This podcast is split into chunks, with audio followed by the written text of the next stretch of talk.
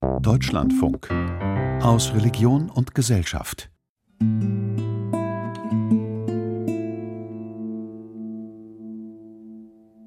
Als Kind bin ich barfüßig über die wilden Wiesen und die Karstgegend, in der ich groß geworden bin, sehr oft herumgelaufen, schon im Frühjahr. Und eines Tages bin ich hinter dem Dorf auf eine Wiese gekommen, die mich mit einer unglaublichen Schönheit umarmt hat, und zwar durch die wogende Verbindung und Erscheinung vieler, vieler Schachbrettblumen. Und in diesem Augenblick, ich muss vier oder fünf Jahre alt gewesen sein, habe ich einen Gedanken in mir erlebt, nämlich, dass das, was ich sehe, Gott ist. Und das ist natürlich in meiner katholischen Kindheit geradezu etwas Frevelhaftes, denn ich wurde ja erzogen, an einen bestimmten Gott zu glauben.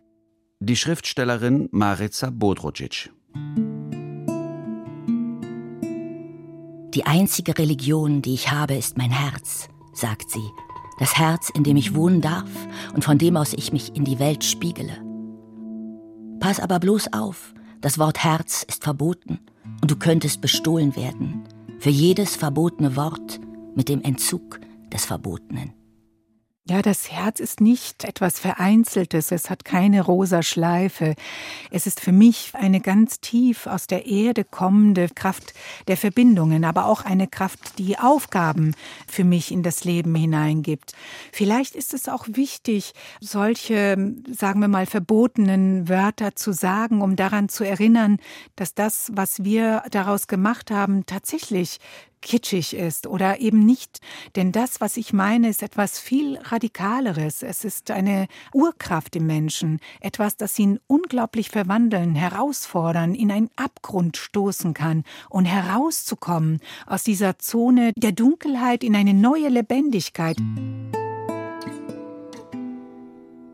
Ich bete mich buchstabenweise ins Nichts. Die Schriftstellerin Marica Bodrožić. Eine Sendung von Burkhard Reinhardt. Marica Bodrožić kommt 1973 im Süden von Dalmatien zur Welt, im ehemaligen Jugoslawien, heute Kroatien. Mit neun Jahren zieht sie zu ihren Eltern, die als sogenannte Gastarbeiter nach Deutschland ausgewandert waren.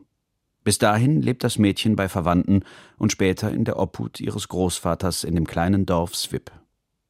Ein Leben in Armut und zugleich erfüllt von Erlebnissen in der mediterranen Natur. Neben diesen magischen und nährenden Seiten hatte die Kindheit der Schriftstellerin ab dem Umzug nach Deutschland auch ein brutales Gesicht. Eltern mit einer grausamen Seite, die sie bedrohten und schlugen, angeblich im Namen Gottes. Erfahrungen, die das Gottesbild des Mädchens nachhaltig geprägt haben. Die Eltern versuchen mich mit ihrem Gott und ihren Fäusten zu bändigen. Wenn ich rede, fordern sie mich auf, zu schweigen. Wenn ich schweige, wollen sie, dass ich endlich wieder etwas sage, weil sie meine Stummheit nicht aushalten. Ihr Gott ist für alles ein Steinschlag, auch soll er mich mit ihren Worten schlagen. Sie sagen, Gott weiß alles, er sieht dich. Aber ich kenne schon lange einen anderen Gott und glaube an diesen Steingott nicht. Mein Gott hat eine lebendige Iris, lebt in den Baumwipfeln, im Morgenrot, im Lächeln der Menschen, die mich nicht schlagen, in der Trauer meiner Schwester, in ihrem Zittern, wenn wir einander wieder gerettet haben, einander Schutz waren vor dem eisigen Elternblick. Dieser Gott, der alles in Wärmelinien verbindet, erkennt mich und erschlägt mich nicht. Es gibt eine Grenze, an der die Gewalt mich zu diesem anderen sagen wir mal, göttlichen Raum gebracht hat. Im Erkennen, dass Gott nicht das ist, was die Gewalt ist, dass Gott nicht das ist, was die kriegerische Dimension ist, die mir auch in meinem eigenen Elternhaus begegnet ist, hat sich etwas anderes in mir geöffnet. Vielleicht ist dieser Raum der Öffnungen das, was ich mit diesem eigentlich an sich unbenennbaren Raum in Verbindung bringe. Und dieser Raum ist vielleicht der Raum der Durchlässigkeit, der anderen Wahrnehmung. Und ich entscheide mich für eine andere Art von Leben, für eine andere Art von Freundlichkeit und Tiefe. Die dalmatinische Kultur ihrer Kindheit war durchdrungen von schlichter Volksfrömmigkeit, in der die Heiligen eine hohe Bedeutung hatten. Ich habe sie zunächst einmal einfach als Menschen wahrgenommen. Das war der heilige Antonius von Padua, Rochus, der heilige Rochus und natürlich der heilige Franziskus, ja, ein barfüßiger Mensch. Und da war auch diese Verbindung für mich zu Jesus, jemand, der nichts besitzt, aber der etwas so Tiefes in sich trägt, dass ihm niemand wegnehmen kann. In meiner Kindheit hat mir nie jemand etwas erklärt. Dadurch habe ich, glaube ich, das Schauen gelernt.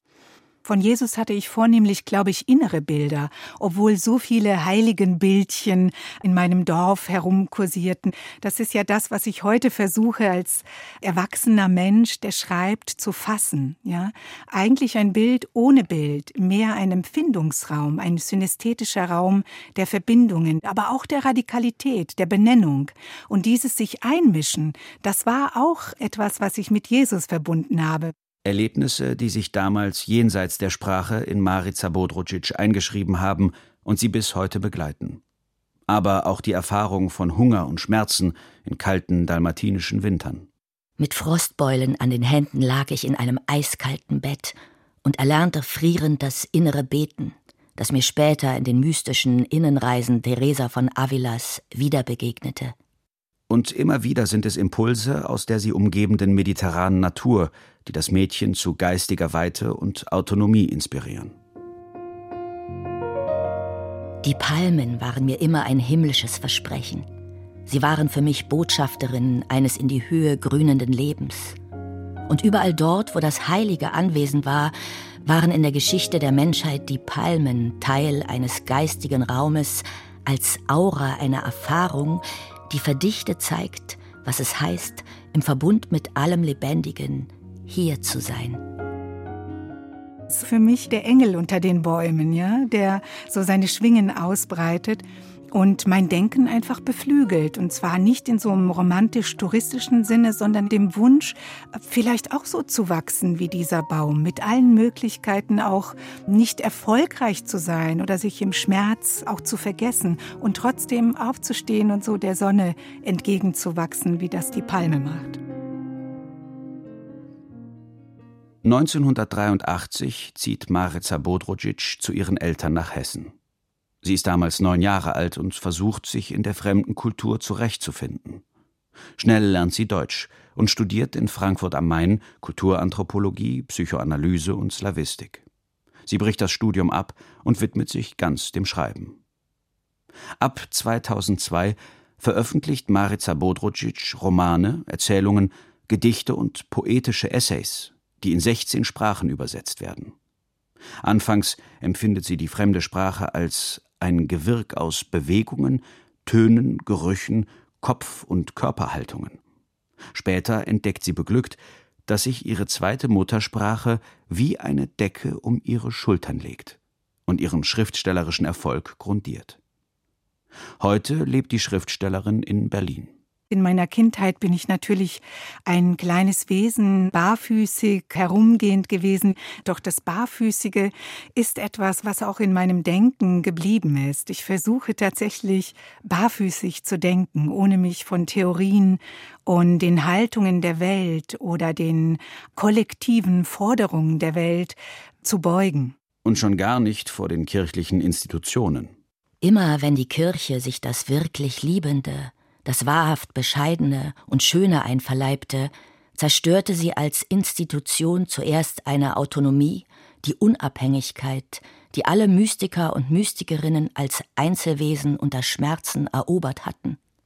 Diese innere Eroberung ist das Fundament eines eigenen sakralen Gebäudes, das der Doktrin äußerer Gottesvorstellungen und äußerer Gotteshäuser offenbar als Gefahr erscheint. Jeder Mensch ist in sich selbst ein Anfänger und wer beginnt und neu anfängt, hat eine eigene Sprache dafür. Und Institutionen, zumal Religionen, die sich als Institutionen verstehen, neigen dazu, diese Kraft des Anfangs, diese Sprache der Erneuerung sich einzuverleiben. Und ich selbst bin ja nirgendwo Mitglied und erfreue mich dieser Autonomie, die ist für mich sehr wichtig. 2022 spricht die Schriftstellerin in Die Arbeit der Vögel ihre innigsten Wünsche aus. Sie hofft auf Menschen, die in Verbundenheit mit sich selbst, den anderen, der Natur und dem Göttlichen leben. Ich wünsche mir Menschen, die bereit sind, jeden Glauben, jede Überzeugung zu verlieren, um den wahren Augenblick zu gewinnen und im Gesicht des nächsten Menschen das Gesicht aller Menschen zu sehen. Ich wünsche mir freie Menschen, die nicht das Produkt ihrer Zeit und des sie umgebenden Kapitals sind, sondern Schöpfer und Gestalter ihrer Zeit. Ich wünsche mir Menschen, die verstehen, dass wir alle im Exil sind, sobald wir den Mutterbauch verlassen. Weite im Geist und Licht im Leben. Eine tief in ihnen waltende Freundlichkeit wäre die Folge als ihre eigentliche Religion. Ich wünsche mir ewigkeitsbereite Menschen, solche, die sich nicht den Zynismen der Zeit beugen, sondern nach dem anderen, dem ewig Beständigen suchen und an das glauben, was sie lebendig hält.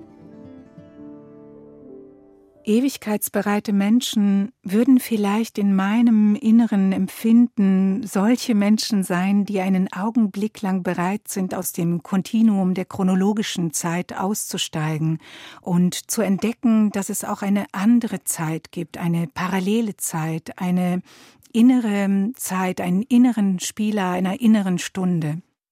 Schmetterlinge darf man nicht anfassen. Sie zerfallen zu Staub, wenn wir glauben, sie mit unseren Händen zu spüren bekommen. So zerfällt alles andere Wahre zu Staub, wenn wir glauben, es mit den äußeren Sinnen zu verstehen und es dieser Art besitzen zu können.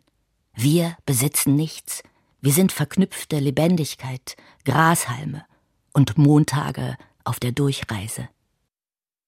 Verknüpfte Lebendigkeit, das große Wir, Chiffren, die im Zentrum der geistigen Haltung des Schreibens und des Lebens von Marica Bodrucic stehen. Das, was das Lebendige ist, das kann mir in einem ungeheuer schön blühenden Apfelbaum begegnen, in der Intensität der grünen Farbe nach einem langen Regen, im Lächeln meines Kindes, in einer Stimme, die warm ist und in der tiefes Verstehen wohnt und zu mir spricht auf einer anderen Ebene, als es Worte können.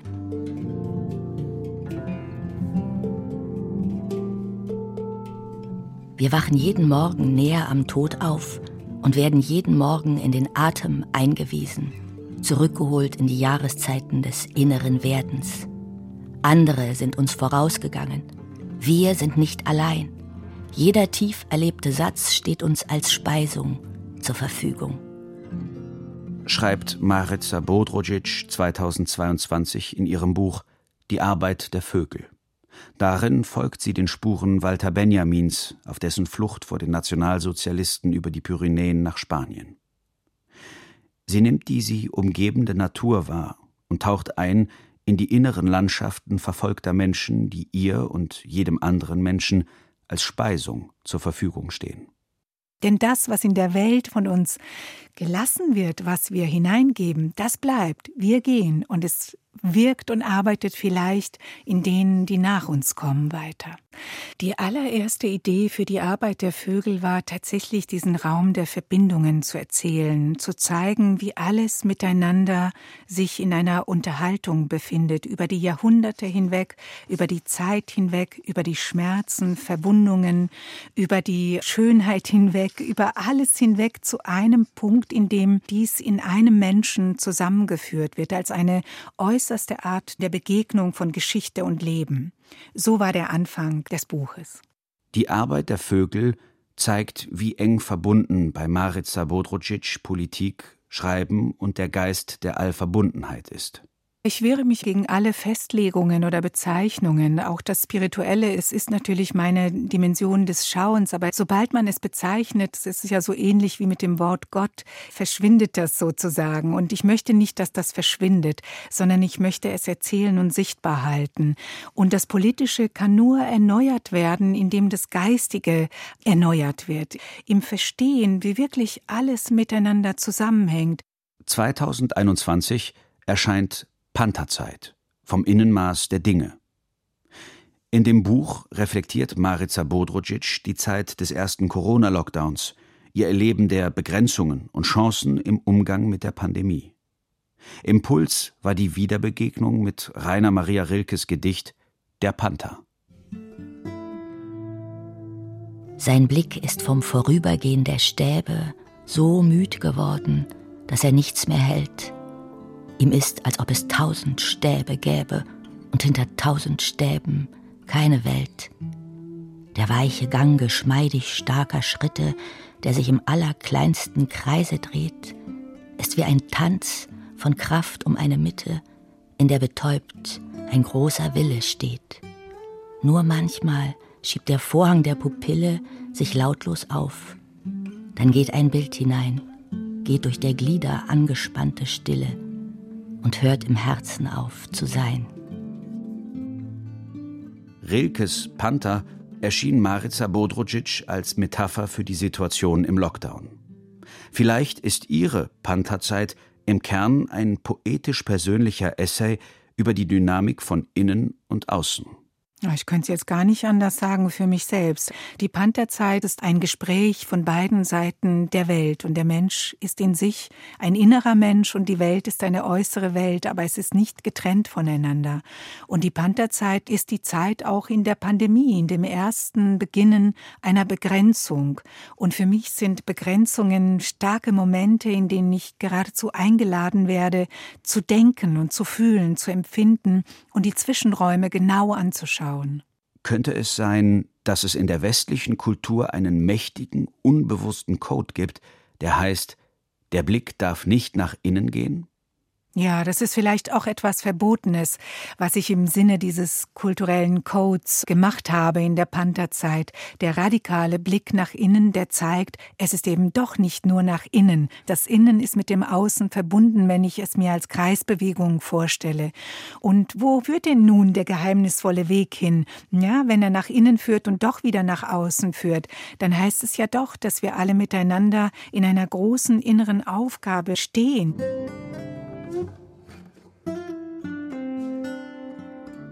Ich praktiziere Yoga seit Jahren, jeden Morgen und meditiere und bete mich wort- und buchstabenweise ins Nichts. 2020 begann mit einer so dichten inneren Dunkelheit, dass ich seit Jahrzehnten eigentlich zum ersten Mal eine ernsthafte Ahnung vom inneren Nichts erhielt, wie es mir schon lange bekannt und in verschiedenen Abstufungen begegnet war. In meinen eigenen Abgründen, aus Träumen, beim Schreiben, aber auch beim Lesen mystischer Texte, wie sie bei Mechthild von Magdeburg zu finden sind, bei Teresa von Avila und vor allem bei Juan de la Cruz. Und dann kam die Pandemie. Und so konnte ich das erfahren, was Juan de la Cruz in einem seiner schönen Gedichte die dunkle Nacht der Seele genannt hat. Diese absolute Sinnverdunkelung des eigenen Weges, die Verdunkelung des eigenen Seins und die Frage, wer bin ich in dieser Nacht, in der überhaupt nichts zu existieren scheint? Und aus dieser Frage heraus entstand eine neue Öffnung, auch unter starken Schmerzen in mir. Und dann kam die Pandemie und ich bekam die Gelegenheit, über das Innenmaß der Dinge nachzudenken. Sich abzulösen von der Natur und sich selbst nicht für Natur zu halten, wird jetzt von der Natur und ihren Gesetzen revidiert. Ein jeder von uns ist eingemalt in das große Gewebe des Seins. Der Gedanke, dass wir noch viel, viel mehr miteinander teilen werden, hat sich immer deutlicher herausgeschält. Und in der Pandemie hatten wir ja auch schon verschiedene andere Krisen, also die Klimaveränderungen und die Menschen, die dadurch in die Flucht getrieben werden. Ich denke, die Welt, in der wir jetzt leben, muss sich in eine Welt des Teilens verwandeln. Gedanken, die heute in Zeiten des Ukraine-Krieges noch an Aktualität gewonnen haben. Das Leben ist keine Metapher. Es ist auch nicht nur ein Symbol. Es ist heilig. Gerade jetzt zeigt uns der Tod, dass es die innere Landschaft des Lebens gibt, dass der Urgrund des Seins wirksam ist und dass das Leben zu uns allen als ein Geschenktes spricht. Ich bete mich buchstabenweise ins Nichts. Die Schriftstellerin Marica Bodrucic. Eine Sendung von Burkhard Reinhardt. Es sprachen Anja Leis und David Formweg, Ton und Technik Christoph Maria Münch, Regie Burkhard Reinhardt, Redaktion Andreas Mein und Christian Röther. Produktion Deutschlandfunk 2022